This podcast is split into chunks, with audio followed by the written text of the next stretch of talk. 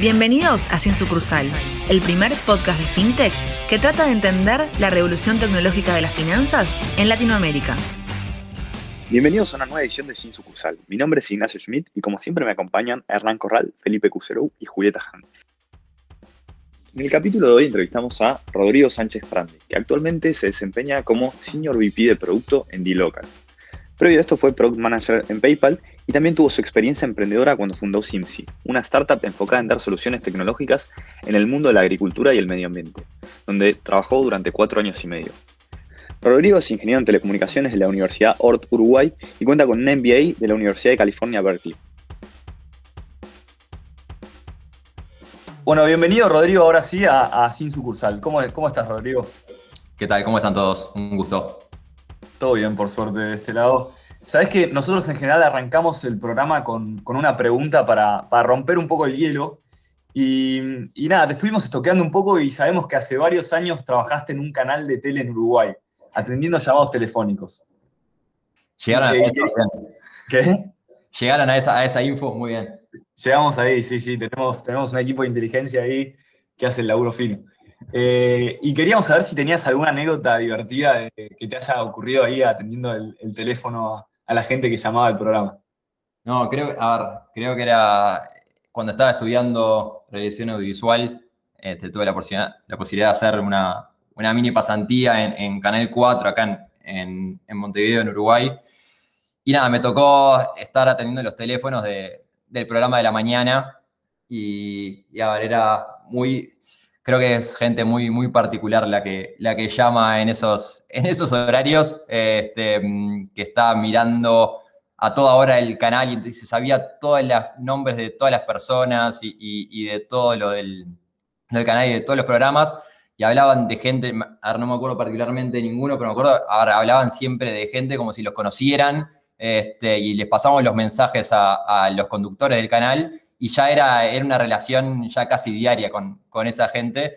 Y, nada, como que había esa conexión y ese, esa dependencia que tenían con el, con el canal y cómo, y cómo se llevaban, que era ese, ese mundillo que, por ahí no lo, no lo conoces para nada, pero después veías que la gente se, enganchaba con esos programas y lo vivía este, como, como si fuesen parte de la familia, este, y ahí te das cuenta un poco el, poder de esa, e, esos programas que le llegan a la gente y están están todo el día con la tele prendida.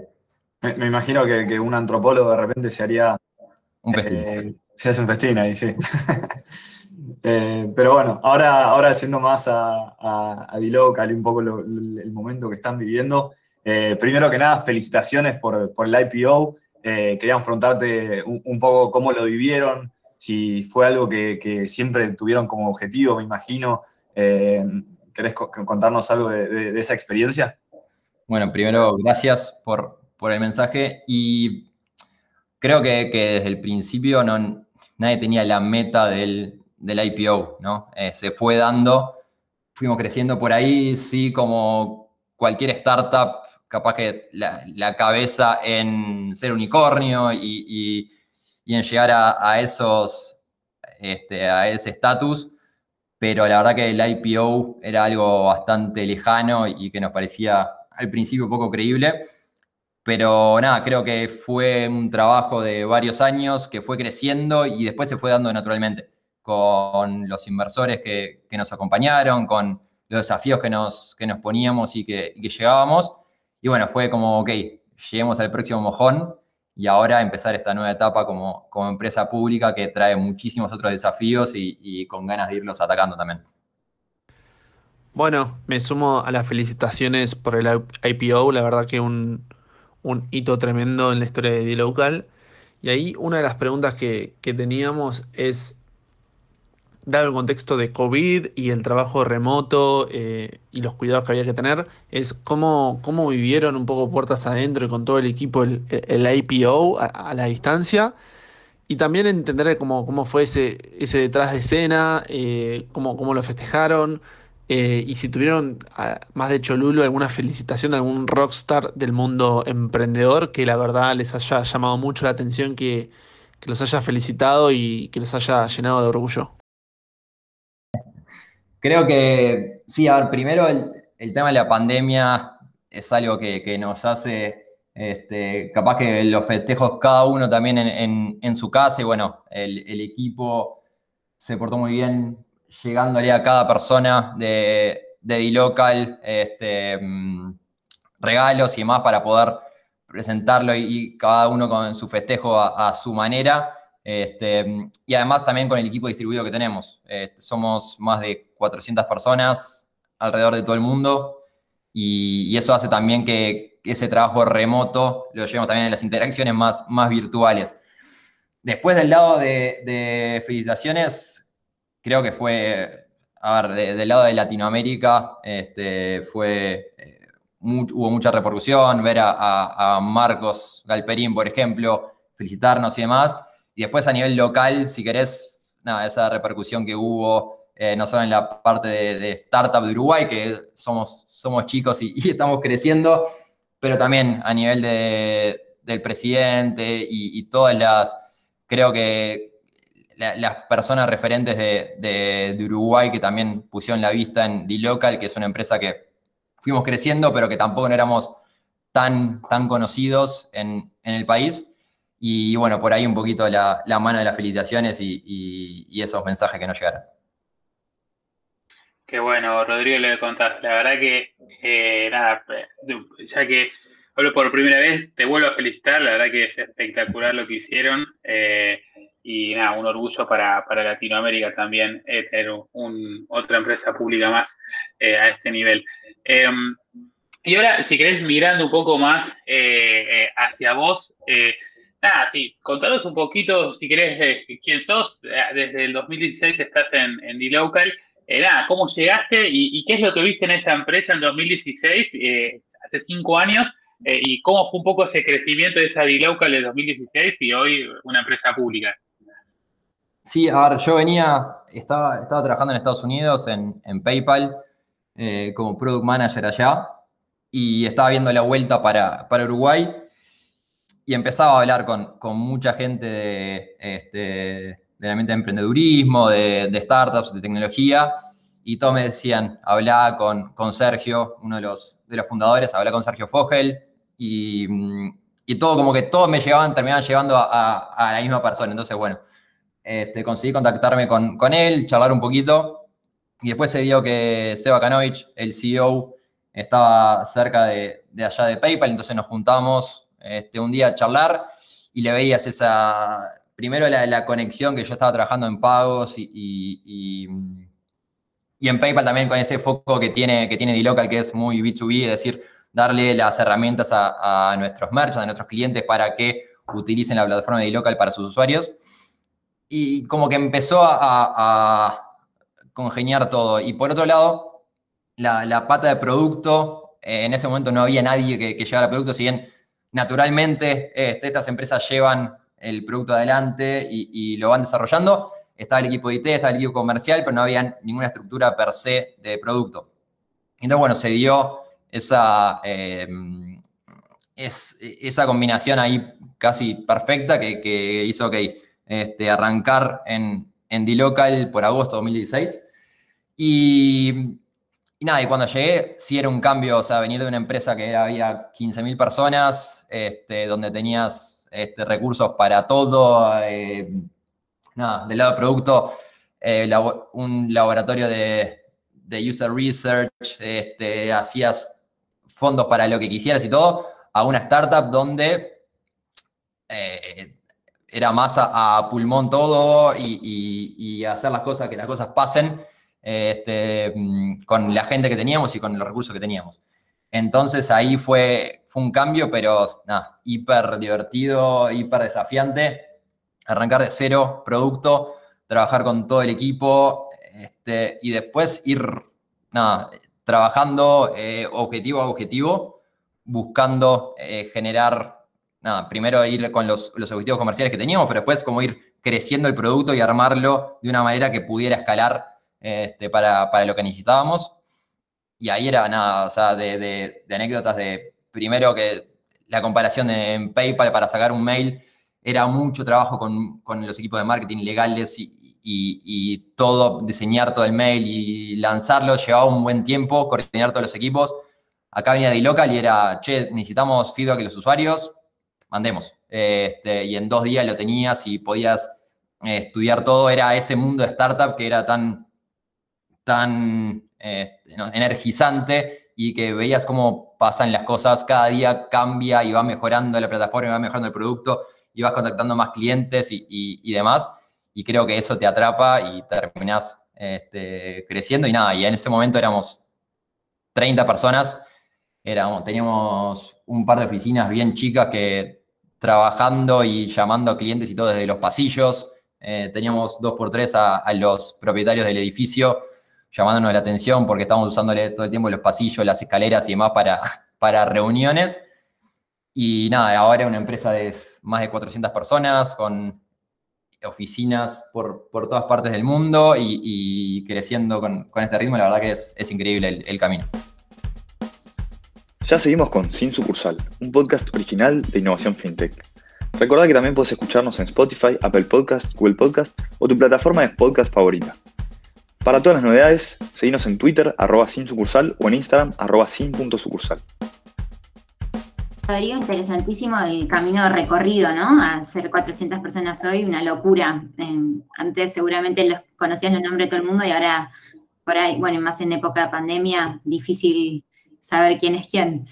Eh, te queríamos preguntar, para alguien que no sepa nada de D-Local, si nos puedes hacer una breve intro de qué soluciones ofrecen. Vos estás hablando de un producto, pero estoy segura que hay más de una solución y estuvimos investigando al respecto, pero mejor de primera mano. Exacto. Nosotros lo que brindamos eh, hasta el día de hoy son eh, soluciones de pago para empresas internacionales que quieren este, conectarse con sus usuarios en lo que llamamos mercados emergentes, en Latinoamérica, en África, en Asia. Entonces lo que damos son soluciones, eh, nosotros llamamos pay-ins, es decir, cobrarle a sus usuarios. Em, así como, por ejemplo, Amazon le quiere cobrar a sus usuarios en Chile, por ejemplo, para este, mm, que el usuario chileno pueda pagar en cuotas con una tarjeta local. O el otro sentido que es lo que llamamos payouts, que es enviarle pagos a sus usuarios. Eh, empresas de ride sharing, por ejemplo, eh, marketplace que tienen que pagarle a, los, a sus partners, a sus vendedores, a, sus conductores en estos mercados. Y entonces nosotros hacemos ese puente también para estas empresas internacionales. Y mm, arrancamos en Brasil al principio, este, después nos expandimos en Latinoamérica y después empezamos a ver Asia primero con India, Indonesia y el último año enfocándonos mucho en, África también. Y bueno, tratando de hacer eso, esa conexión, entender los medios de pago locales y entender cómo una persona en estos mercados puede no tener una tarjeta de crédito internacional, este, no acceder a esos, a esos sistemas crediticios, pero sí estar acostumbrada a, no sé, en Argentina, por ejemplo, pagar en un, este, en un local de cobranza eh, o con alguna wallet digital. Y entonces hacer eso, o sea, hacer esas conexiones locales, entender cómo este, utilizan los pagos en estos mercados y darle esto de una manera muy fácil de, a través de tecnología, a través de una API a nuestros clientes que pueden estar en Estados Unidos, en Europa, en Asia o en cualquier parte del mundo. Ahí Rodrigo, ya eh, yendo unos pasos un poco más para atrás, algo que siempre nos gusta preguntar y conocer es la historia emprendedora, ¿no? ¿Cómo, arrancó la, idea? Eh, y nos puedes contar un poco ¿Cómo se dieron cuenta en D-Local que esto que, nos contabas recién era realmente un problema y algo que, empresas precisaban resolver de alguna forma u otra y que había una oportunidad de negocio eh, detrás de eso? Creo que la empresa siempre fue muy pragmática y, siempre somos una empresa de ir al grano y a tratar de resolver el problema específico de, de nuestros clientes. Todo, a ver, empezó muy enfocado en Brasil en una solución que se llama boleto bancario, que básicamente es un ticket, un voucher que la persona puede pagar en, una casa de cobranza, en, el banco, etc. Y, había este, varios sitios de e-commerce que necesitaban básicamente procesar con tarjeta de crédito internacional. En Brasil es muy complicado, entonces estaban accediendo a, a todo el público objetivo que querían llegar. Entonces básicamente fue eso, fue dar una solución para que los brasileños pudieran pagar con boleto bancario en estos sitios internacionales, nosotros procesar ese boleto bancario y después pagarle al, este, al comercio eh, afuera de Brasil. Eh, arrancó así. Después vimos que este problema de acceso a las tarjetas internacionales no es solo Brasil, es Argentina, es Colombia, es Chile, es Perú, es Uruguay. Entonces vimos que este, hay una necesidad muy parecida a través de todo el continente.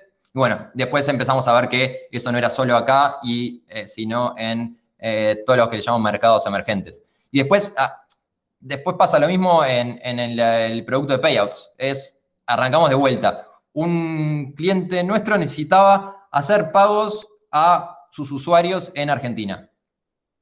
Y, bueno, y así, de la misma manera, arrancamos con una solución muy enfocada en Argentina, en conectarnos con los bancos, en hacer transferencias este, bancarias, que al principio eran era a pulmón casi hacer las transferencias a mano, cada uno tener un listadito y empezar a, hacer las transferencias y así ir creciendo el, producto y, escalándolo para ofrecer ahora sí eh, lo que llamamos Payments y Payouts en 29 mercados, este, ya de no hay que hacerlo manuales, ya es todo automático y tener esas conexiones locales que permiten acceder de una manera hiper fácil a esos medios pagos que por ahí eran extraños o que este, nada, ni los conocían. Me pasaba mucho en las reuniones con clientes en Estados Unidos, por ejemplo, de ir y mostrarles una foto de la red de cobranza acá en Uruguay, abajo de mi, de mi edificio, donde tenías a las 8 de la noche la gente haciendo cola para pagar las cuentas y, y no lo podían creer. Y, eh, básicamente cómo traer eso y educarlos en ese sentido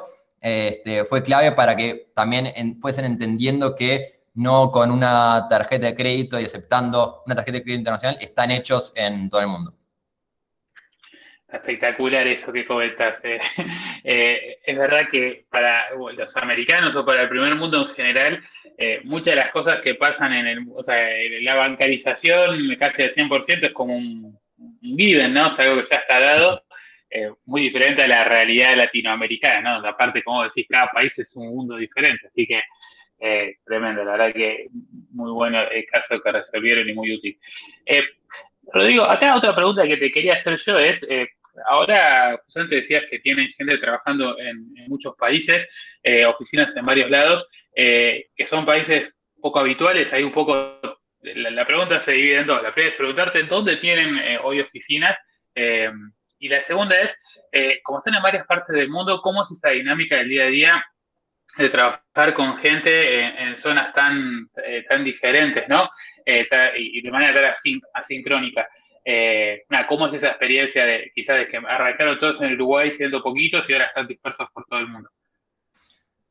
A ver, creo que tenemos hay dos partes. Primero, a nivel de, oficina, siempre fuimos al, primero enfocarnos en Brasil ya desde Uruguay y en enfocarnos en clientes de Estados Unidos, de China. Siempre tuvimos esa cabeza global, este, que, nada, no fue como tal vez, creo que es, esa debilidad de, Uruguay, de ese mercado chico, se volvió una fortaleza para nosotros desde el primer día porque supimos que no, no íbamos a salir en Uruguay, no íbamos a ser una, la empresa que, que tenemos hoy si nos enfocamos en el mercado uruguayo. Pero entonces ahí sí, o sea, las oficinas, hoy tenemos oficinas en Uruguay, en, Argentina, en Brasil, en Estados Unidos, en Colombia, en China, en India, en Nigeria, este, por varias partes de Europa y después sí en cada país donde procesamos nosotros pagos, en Latinoamérica, en África, en Asia, tenemos este, una oficina local con gente local para todo lo que es la parte operativa, la conexión con, este, con profesores de pago, con instituciones financieras y demás. Y a ver, ¿cómo, se lleva eso? Hay dos, creo que la palabra clave que vos dijiste, y creo que con la pandemia también lo, conocimos mucho todos, es trabajar de manera sincrónica. Hoy, el, a ver, el lanzamiento, me acuerdo, de India, cuando salimos en India hace unos tres años, era trabajar, eh, casi te diría que las 24 horas, porque era trabajar en el día a día, este, de, 9 a 6 en, acá en Montevideo, y después ya trabajar de noche y de madrugada con, este, con el equipo en India. Y, y, a veces era, ok, esperar hasta la mañana para, para, tener la respuesta, ir trabajando así, y otras veces sabía que tenía que estar. Yo me acuerdo acostarme en algunos casos y ponerme despertador cada, cada hora para chequear este, si, si, tenía respuesta o, o, preguntar este, para, para mover un poquito para ver en qué estaba todo, para justamente temas clave de lanzamiento. Y, eso lleva también al otro, que no solo trabajar de manera síncrona, este, y bueno, con todas las herramientas que hoy existen, este, con, con, más allá del mail, todo, cómo trabajar mejor con Slack, con los documentos compartidos, este, con, todas las herramientas que, hoy permite trabajar remoto, que es bastante, ayuda bastante. Pero después a nivel cultural, ¿cómo hacemos para replicar la cultura que tenemos en Uruguay? Este, y, por ahí esa cultura de la empresa de este, atacar los problemas, de avanzar, este, de buscar una solución siempre e ir para adelante. ¿Cómo hacemos para que se contagie eso? Porque ahí sí ya el, Slack o, el documento en, Google Sheets no, te, no te permite pasar eso. Una de las claves nuestras fue que gente que crece del, del headquarter y se contagia con esa, con esa cultura, que vayan a esos países. Entonces, eh, nada, nos pasó mucho en China, en Estados Unidos, en Israel, donde personas que estaban trabajando en Uruguay o, en otros países ya tenían esa cultura, conocían cómo, cómo trabajamos nosotros y bueno, que, a medida que vayamos abriendo oficinas y contratando gente nueva, que, se inspiren con eso, que, entiendan cómo, es la manera de trabajar y cómo es la manera de sacar las cosas adelante y, movernos. Entonces, eso a nivel cultural eh, D-Local es muy fuerte y buscamos que tengan ese, ese fit, que tengan, esas ganas de seguir creciendo, esa ambición y, vamos para, este, mm, que nos hace también ir creciendo, ir llegando a las metas que tenemos y que nos vamos poniendo. Acá pregunta de color. ¿Lograron que un nigeriano o un chino tome mate como imagino pasaba en, Uruguay o, todavía no? No tanto todavía. Sí, sí, sí, sí, sí. Hay, material fotográfico y, y todo, porque también lo que hace es eso, que, vayamos a, los países, pero que también vengan. Este, y, la verdad que culturalmente hay siempre cosas que son diferentes y demás, pero, pero también hay muchas cosas que, nos, este, nos ponen en la misma página y entonces a, nivel de, mercados emergentes, eso tenemos muchas similitudes, este, pero sí, pero a ver, equipos de de China que vinieron a Uruguay, nosotros que fuimos este, para allá en, África y demás. O sea, experiencias a nivel de todo el mundo tenemos y hay. Este, mate, el mate amargo es, es complicado para la primera vez, pero, pero después, si se quedan un par de semanitas acá en, Montevideo, ya se vuelven con un, con un termo mate y un, kilo de hierro. Qué lindo que, se globalice un poco la, la cultura uruguaya. Sí, sí, salimos del fútbol y, de las carnes y empezamos con, el software también, ojalá. Buenísimo, buenísimo. Primero una pregunta relacionada a esto que decías de la cultura. ¿El idioma principal es el inglés internamente? Sí, sí. Este, trabajamos, este, ponemos toda la, Si bien hay algunos equipos que después trabajamos en la conversación en, en español, toda la documentación y todo está en inglés porque, nada, evidentemente todos los equipos tienen este, gente internacional, entonces es vital este, dominar el idioma. En, producto tenemos gente que está en Uruguay, en Brasil, en Argentina, en Colombia, en Israel em, y en Nigeria. Entonces, nada, tenemos que usar el inglés como, como punto medio todos y, y, bueno, y después ahí trabajar, porque después no solo es eso, pero después los clientes generalmente no hablan español. Entonces tenemos que estar este, ya por lo menos practicando y trabajando en conjunto eh, siempre en inglés. Me imagino que todos deben cerrar la conversación con un ta en algún momento. El, eh, siempre está. Genial. Recién introdujiste eh, los clientes y nos queríamos meter un poquito en ese mundo. nos, interesa, nos interesaba que nos cuentes qué tipo de empresas son sus principales clientes y si no son empresas que nos, nombres las industrias eh, y si nos puedes decir por qué crees que los eligen ustedes. Sí, a ver, eh, de empresas, creo que a nivel de comercio electrónico eh, tenemos un, abanico bastante grande, desde un Amazon para, todo lo que es retail, para el, este, después Spotify para streaming, Didi, este, la empresa de ride sharing de, China que está creciendo mucho también, este, para para todo lo que es este, mm, nada, pagos de, viajes y, transporte. Es un, es un abanico bastante grande, incluso ahora con, con Quai Show, con, con, su, con su plataforma Quai eh, de, de mm, redes social.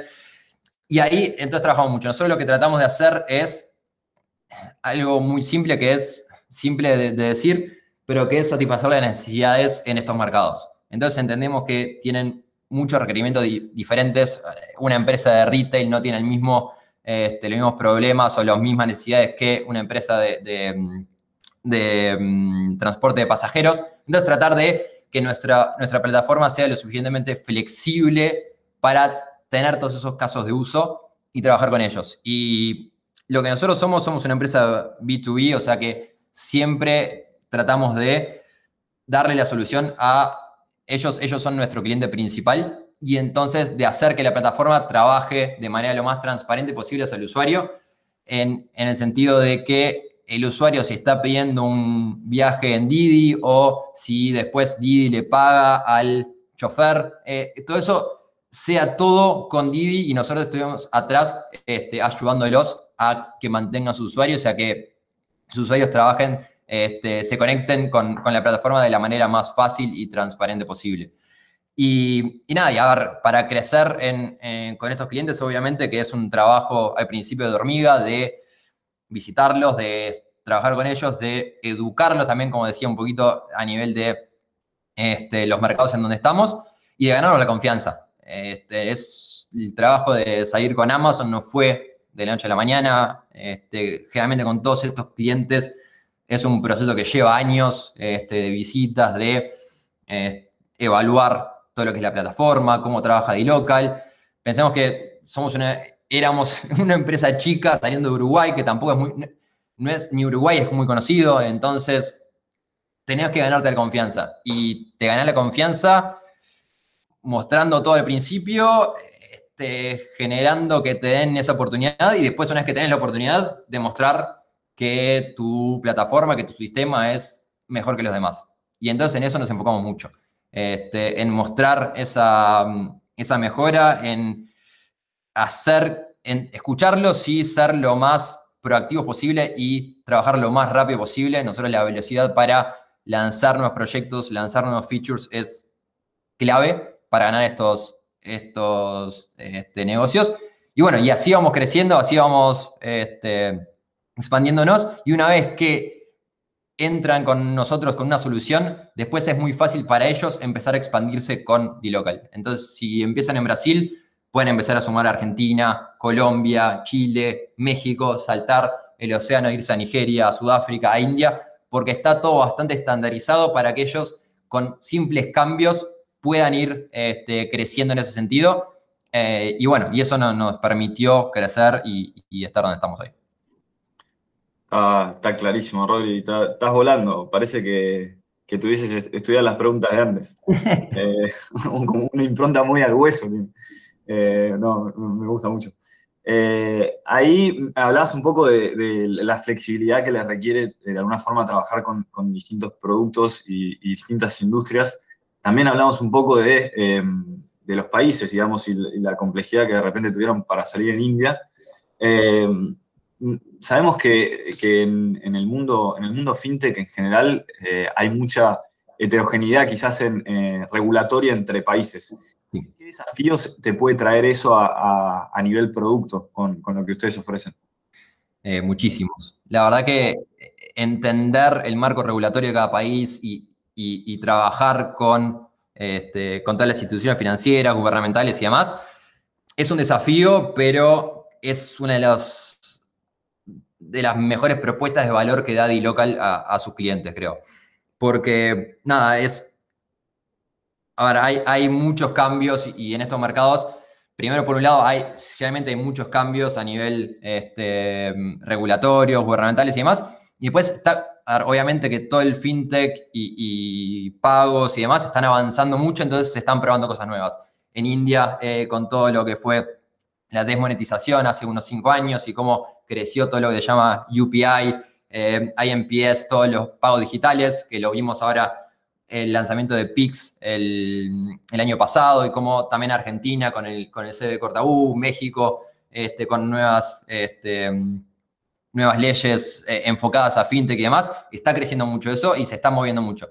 Entonces, de nuestro lado es trabajar con, es una carga operativa muy grande del lado de local, trabajar con todos los agentes, este, ser partner de ellos y, mostrar el valor agregado que traemos a cada país.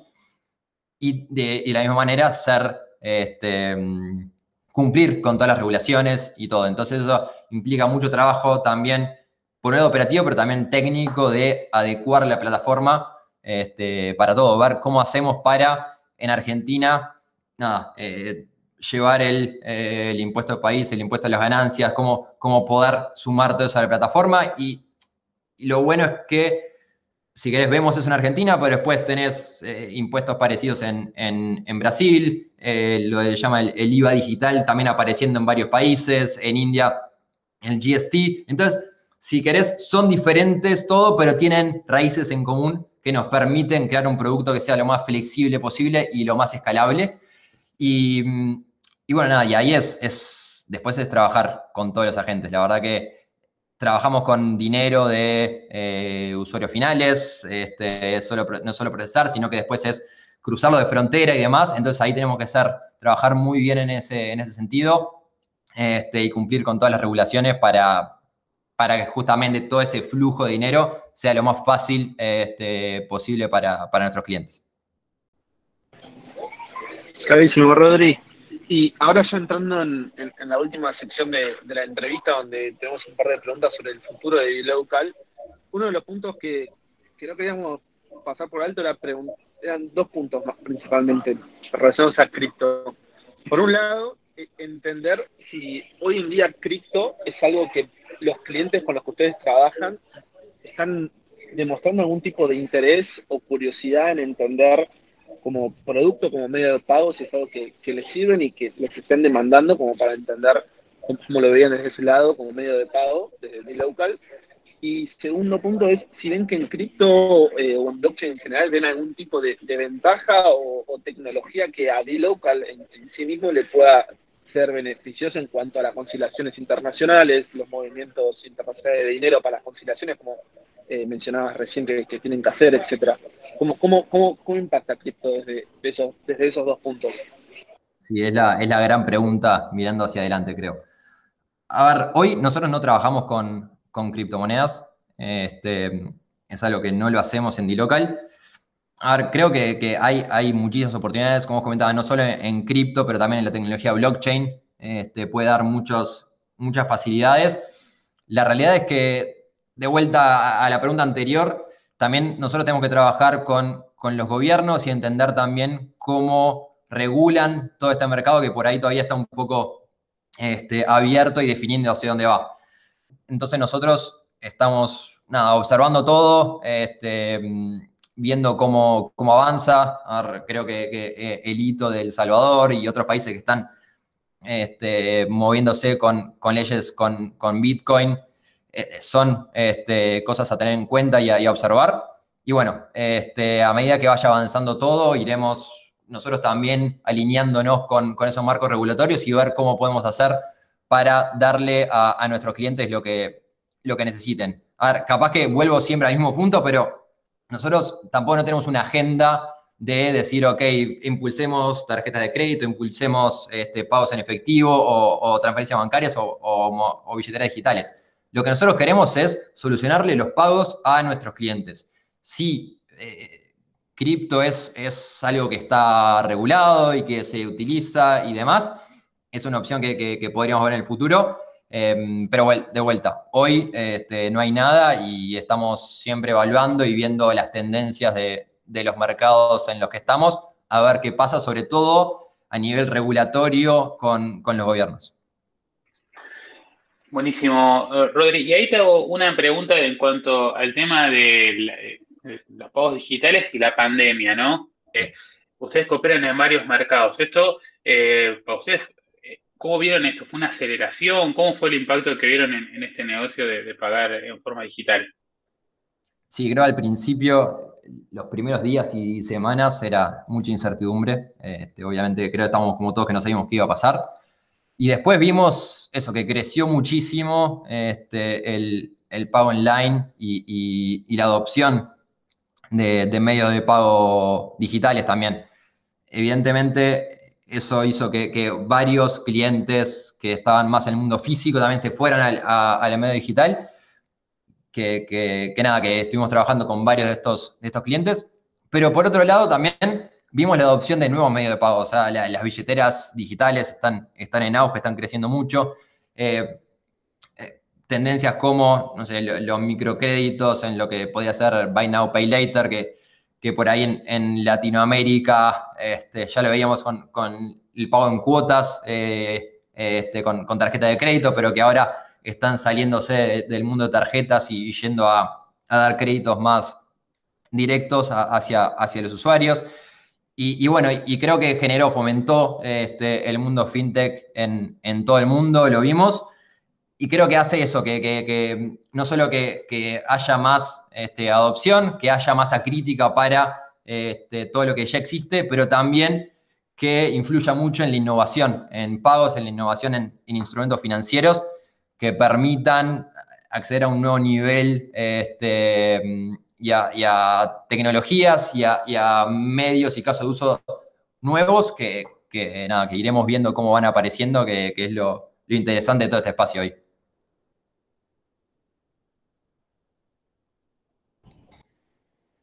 Ahorita el pie justo. Eh, con esto que, estás nombrando acerca de la innovación y eh, todo esto de los Buy Now, Pay Later o el crecimiento de las billeteras, ¿a ustedes les picó el bichito de pasar de ser una empresa B2B a empezar a dar servicios más B2C, especialmente pensando en sellers no del tamaño de Amazon o clientes de ese, de ese tamaño, pero más chicos, o ejemplo, alguna empresa más startup o freelancer?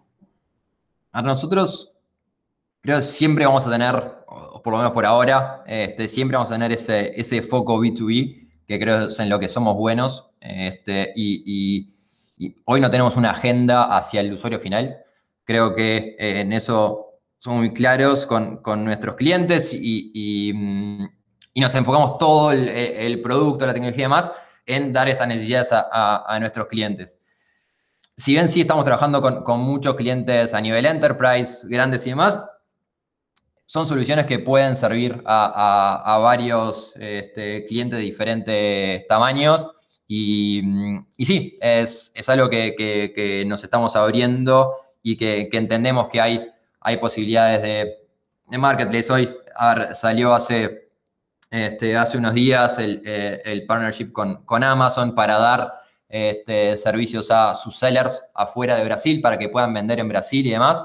Y, esas son opciones que vemos a nivel de marketplace, como este, podemos interactuar nosotros con todo el expertise, con, Enterprise y demás, con estos este, mm, vendedores capaz de, un tamaño más chico que, por ahí van, después van creciendo y se van volviendo los, este, los nuevos dueños del, comercio electrónico.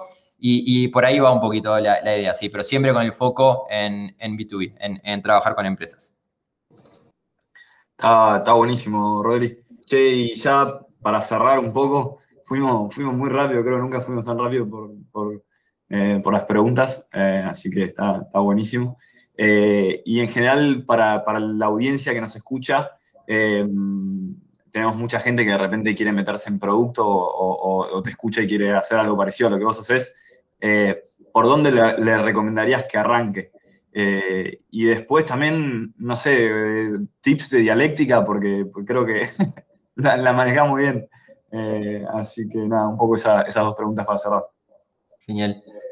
A ver, por el lado de, producto, creo que creo que todo el que arranca en producto arranca, este, no sé si por rebote, pero sí, o sea, se va, se va gestando a, nivel profesional y no tanto salís con, la licenciatura en, en gerencia de producto, ¿no? Em, hoy eh, hay, creo que hay varios esfuerzos del lado de, eh, por lo menos acá en Uruguay, eh, en varias universidades que están tratando de sumar todo lo que es Product Management a, la currícula, tanto del lado de, este, de, ingeniería como del lado de negocios, porque es ese, es ese mix que está en, en el medio, ¿no? Yo tuve la suerte de, de, trabajar este, en, Estados Unidos y aprender también de, ya en, la universidad este, todo eso. Y yo venía con si querés, con un background más de em, ingeniero en, telecomunicaciones, este, más orientado a proyectos de, ingeniería, un poco más este, vieja escuela. Y, pero también después con el, con bichito de, emprendedurismo y demás, entonces eso fue como que lo que me fue llevando para ahí. Y creo que, a ver, primero está la, gran pregunta si se necesita ser técnico o no para, entrar en producto. De mi punto de vista, no. Eh, creo que hay que tener esa, mm, esa habilidad para poder comunicarte a nivel técnico, pero también a nivel comercial. Entonces está este, en el punto medio. Y ahora, en el equipo de local buscamos eso. Tenemos gente técnica y gente no técnica que va, entonces uno va aprendiendo un poco más del lado comercial, otro va aprendiendo un poco más del lado de ingeniería y de IT, y, se van, se van, este, vamos armando los perfiles. Y mm, ahí creo que, nada, para, arrancar, siempre este, Marty Kagan eh, con, este, el, Silicon Valley Product Group, creo que es, es vital con, sus libros eh, Inspired y, Empowered, ahora que salió nuevo, eh, Inspired me acuerdo que el primer día que, arranqué en, PayPal, me dijeron, empecé a leer este y bueno, lo, tenía como Biblia y cuando vine a, a, era paso a paso, ir leyendo, ir, ir este, aplicándolo para ir este, medio que armando de cero. Em, y después es, a ver, creo que es el, es el trabajo. A veces es un poco complicada la definición de producto, qué hace producto. Este, termina haciendo que las cosas pasen. Este, y, bueno, y es, tener esa, esa pata no solo de resolución y, de, trabajar con, sobre todo con el equipo de tecnología para que salgan este, los proyectos adelante. Después, si querés, lo bajás a nivel de, product owner en, un, este, en una metodología ágil, de con eh, las user stories, de cómo trabajar con los sprints y demás. Pero después tiene toda la otra pata grande que es entender el negocio y vendérselo al negocio. Hacemos mucho foco nosotros en trabajar directamente con el cliente, este, con Amazon, con, eh, con Didi, con Spotify. Estar con ellos también no solo el equipo comercial. ¿Por qué? Porque entendemos que esas necesidades las podemos sacar de ahí, podemos entender bien el problema y escucharlos y entender, a ver, si, si un poco lo que dice lo que decía Henry Ford, si, le, le, preguntás a una persona qué quiere este, para, para terminar, te, va a pedir un caballo más rápido. Y, pero cómo bajar eso y entender que lo que necesitan es desplazarse más rápido del punto A al punto B y cómo después generar una solución en base a eso. Eso es lo, lindo de, de, Product Management. Ahí recomiendo también todo lo que es Design Thinking. Este, las, las metodologías de Design Thinking creo que a mí me ayudaron mucho para entender un poco al, cliente. Y bueno, y después, si querés, para a nivel de cómo presentar, porque después hay que armar la historia para, este, para que sea vendible. Y ahí, eh, storytelling este, y aprender práctica de storytelling este, son, son vitales. Eh, si querés, yo, como, experiencia propia, cuando fui a estudiar un, un MBA, un máster de negocios, esperaba aprender mucho de lo que son las este, habilidades duras de, finanzas, de, economía, de contabilidad, viniendo de ingeniería, no, no, tenía idea de eso, pero después me llevó todo el, mundo más de habilidades blandas, de storytelling mucho, de negociación, porque en producto tenés que estar trabajando con todos los equipos, y por ahí te diría que, están las, las claves para, para product management y para, para hacer que sean productos usables y, entendibles para la gente, pero también que se puedan vender y que tengan ese... Este, ese apil, esa, esas ganas de que alguien lo, use y, bueno, después analizar a nivel de datos y, entender de manera analítica para ver cómo mejorar y hacer una segunda versión que, esté arriba de la primera, pero que dé mejores eh, beneficios al, cliente. Está buenísimo. Eh, la verdad, tanto para el que quiera arrancar el producto como que el, que hoy trabaja en producto, creo que son eh, consejos súper valiosos. Y nada, está, excelente. Eh, bueno, de nuestro lado nos queda agradecerte más que nada, Rodri, por, haber participado. Creo que salió un programa muy bueno. Eh, así que muchas gracias por, contarnos un poco tu historia. Muchas gracias a todos por, por tenerme eh, por acá.